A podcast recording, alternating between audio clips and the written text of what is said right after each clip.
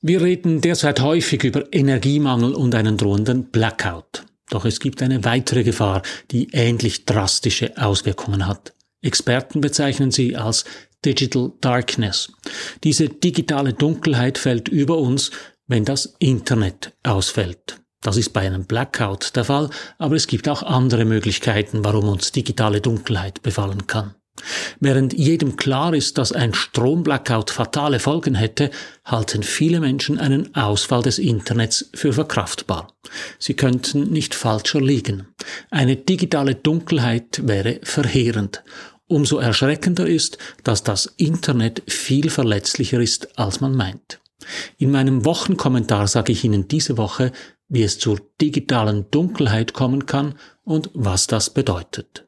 Mein Name ist Matthias Zehnder, ich gebe Ihnen hier jede Woche zu denken. Mein Thema Medien und die Digitalisierung, mein Angebot konstruktive Kritik. Wenn Ihnen das gefällt, drücken Sie doch den Knopf für Abonnieren, dann verpassen Sie meinen nächsten Kommentar nicht.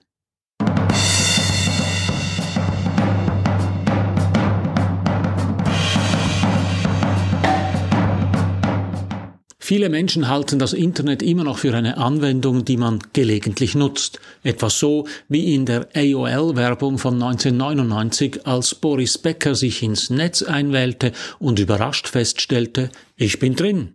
Der Satz Ich bin drin hat sich mindestens im deutschsprachigen Europa im kollektiven Gedächtnis eingebrannt und leider auch die damit verbundene Vorstellung, dass das Internet etwas ist, in das man sich ab und zu einwählt, dann ist man drin, aber dann geht man wieder raus und dann ist man raus.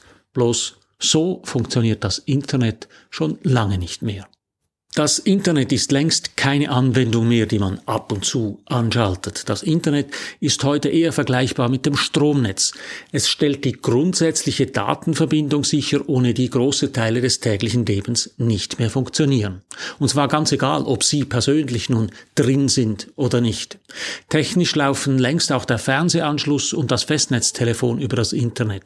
Ohne Internet gibt es kein Geld am Bankomaten und keine Kartenzahlung im Laden. In Büros funktioniert überhaupt nichts mehr. In manchen Häusern arbeitet ohne Internet die Heizung nicht. Und natürlich gibt es weder WhatsApp noch E-Mail, weder Online-Shopping noch E-Banking. Ohne Internet steht heute das Leben weitgehend still. Und zwar auch das Leben von Menschen, die keinen eigentlichen Internetanschluss haben und selbst nicht drin sind. Ein Ausfall des Internets und der damit verbundenen Datenkommunikation wird als Digital Darkness bezeichnet, als digitale Dunkelheit. Experten sehen in einem Ausfall des Internets eine der ganz großen, ja der apokalyptischen Gefahren. Verletzbar ist das Internet insbesondere bei zentralen Netzknoten und wichtigen Kabelverbindungen. Wir reden zwar häufig von Internet per Satellit und der Cloud, also der Datenwolke, doch drahtlose Techniken spielen beim Datentransport praktisch keine Rolle. Nicht nur das Rückgrat des Internets besteht aus physischen Verbindungen, aus Kabeln und Netzkästen, und die sind äußerst verletzlich. Umso erstaunlicher ist es, dass kaum jemand darüber redet, was diese digitale Dunkelheit bedeutet und wie wir uns vor ihr schützen können. Schauen wir uns die fünf größten Risiken an, die dafür sorgen können, dass mindestens in Teilen des Internets das Licht ausgeht. Erstens der Baggerunfall. Das haben Sie vielleicht auch schon erlebt. Plötzlich geht nichts mehr. Das Internet ist tot. Mit dem Handy können Sie nach wie vor aufs Netz zugreifen, der Computer aber findet keine Verbindung mehr. Das Internet als solches funktioniert also noch, aber lokal ist jede Verbindung weg. Häufigste Ursache solcher lokaler Ausfälle sind Baggerarbeiten. Falsche Pläne oder Unachtsamkeit führen dazu, dass Bauarbeiter eine Leitung kappen, zum Beispiel mit der Baggerschaufel. Sie rufen uns damit ins Gedächtnis, dass das Internet auch im Jahr 2022 in den allermeisten Fällen kabelgebunden ist. Wenn in einem Stadtquartier eine zentrale Leitung beschädigt wird, fällt das Internet im Quartier aus. Ganz egal, ob es sich um eine alte Kupferleitung handelt, die über die Fassade ins Haus geführt wird, oder um ein leistungsfähiges Glasfaserkabel, wird das Kabel unterbrochen, ist fertig mit Internet. In vielen Haushalten ist von einer solchen Unterbrechung nicht nur die Datenkommunikation mit dem Computer betroffen, sondern auch der Fernseher und das Festnetztelefon, weil technisch alle drei Anwendungen über das Internet laufen. Je älter die Infrastruktur im Boden ist, desto anfälliger ist sie für solche Unterbrüche. Es lohnt sich deshalb, in diese Infrastruktur zu investieren. Die USA erleben gerade, was es heißt, solche Investitionen aufzuschieben. Zweitens ein Anschlag auf einen Netzknoten. Die Kabel aus den Haushaltungen laufen in kleinen und dann in größeren Netzknoten zusammen. Wenn unser Bagger einer dieser Knoten flach macht, sind entsprechend viele Haushaltungen von einem Netzausfall betroffen. Das Internet ist ja eigentlich auf Resilienz ausgelegt. Die dem Netz zugrunde liegende Technik ist so ausgelegt, dass das Netz auch dann funktioniert, wenn große Teile des Netzwerks ausfallen. Möglich macht das eine Technik namens TCP/IP. Ganz einfach gesagt funktioniert diese Technik so, dass sich die Datenpakete selber den Weg durch das Netz suchen. Doch so resilient das Internet als Ganzes sein mag, so clever sich die Datenpakete durch das Netz schlagen, wenn wichtige Knoten im Netzwerk flach liegen, funktioniert das Netz mindestens im Bereich dieser Knoten nicht mehr. Internetnutzer, die nicht direkt an diesem Knoten hängen, können das Netz zwar weiter nutzen, es wird aber langsamer. Für den Versand einer E-Mail oder einer WhatsApp-Nachricht ist das nicht relevant. Heute machen aber Videoplattformen wie YouTube oder Netflix etwa 80 Prozent des Datenverkehrs aus. Streaming ist auf eine stetige Datenverbindung mit hohem Durchsatz angewiesen. Auch um den betroffenen Netzknoten herum können bei einem Netzknotenausfall Streaming-Anwendungen betroffen sein. Die Auflösung sinkt, das Bild ruckelt oder der Bildschirm bleibt schwarz. Warum kann ein solcher Netzknoten ausfallen? Heute sind fehlerhafte oder falsch konfigurierte Router die häufigste Ursache. Ein Router ist so etwas wie eine Kopplungsstation in einem Netzwerk. Im Kleinen ist es das Gerät, das zwischen dem WLAN im eigenen Wohnzimmer und dem Internet draußen vermittelt. In Netzknoten verknüpfen Hochleistungsrouter die verschiedenen Netzsegmente miteinander. Sind diese Geräte fehlerhaft oder falsch konfiguriert, streikt der Netzknoten. Solche Fehler lassen sich immerhin einigermaßen rasch beheben. Netzknoten können aber auch mutwillig zerstört werden, mit einer Baumaschine, einem Bagger oder mit einer Bombe. Je größer und wichtiger ein Netzknoten ist, desto besser geschützt ist er deshalb mindestens vor unabsichtlicher Beschädigung, Anschläge sind dagegen wohl immer möglich. Drittens die Sabotage des Überseekabels. Netzknoten sind wichtige Punkte im Netz, aber es ist nicht die Achillesferse. Am verletzlichsten ist das Internet im Meer. Die großen Unterseekabel transportieren 99 Prozent des weltweiten Datenverkehrs, sind aber kaum geschützt. Weltweit gibt es rund 400 Tiefseekabel mit einer Gesamtlänge von 1,3 Millionen Kilometern. Sie bilden das Rückenmark des Internets. Karten der Tiefseekabel zeigen, wie die Kabel die Welt umrunden. Am dichtesten sind die Verbindungen zwischen Europa und den USA und zwischen den USA und Japan. Insgesamt folgen die Kabel etwa den Schifffahrtswegen und genau das ist auch das größte Risiko. Schiffsanker und Schleppnetze sorgen immer wieder dafür, dass die Kabel verletzt werden. Als 2010 ein Anker zwischen Mumbai und Mombasa ein Unterseekabel beschädigte, kollabierten die internationale Telekommunikation Kommunikation und das Internet überall in Ost- und Südafrika. Und das während der Fußball-WM. Unfälle sind aber nicht die größte Sorge. Sicherheitsexperten befürchten, dass sich der laufende Cyberkrieg zwischen Russland und der westlichen Welt, aber auch zwischen China und Taiwan unter die Wasseroberfläche ausbreiten könnte.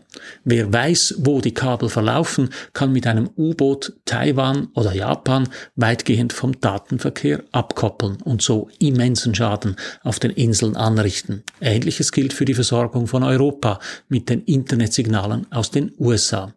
Russische U-Boote könnten mit einem relativ simplen Sabotageakt einen kaum zu überschätzenden Schaden in Europa anrichten.